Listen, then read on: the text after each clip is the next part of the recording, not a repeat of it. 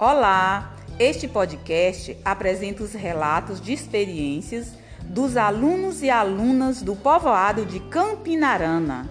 Esses alunos foram em busca de mais conhecimento sobre a história do lugar onde moram e, para isso, eles recorreram às memórias dos moradores mais velhos do espaço de Campinarana.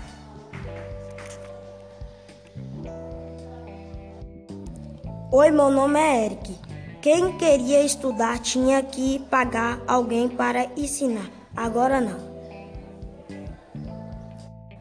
Agora nós temos escola. Entrevistar os moradores daqui mais velhos foi importante porque eu fiquei sabendo mais sobre minha história. Isso é muito bom. É nossa história. Muitas coisas aconteceram. As pessoas antigamente caminhavam muito longe para estudar. Nós temos hoje em dia escola, posto de saúde, quadra, esporte. Meu nome é Eduardo e eu gosto daqui. Meu nome é Luísa. Agora eu posso passar essa história para os outros.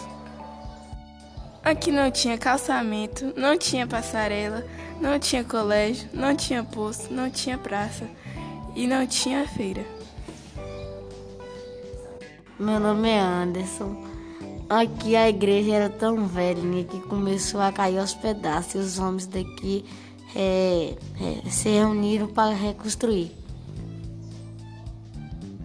Meu nome é Alexandre e na festa de Santo Antônio tem cavalgada, procissão, quadrilha e eu gosto muito.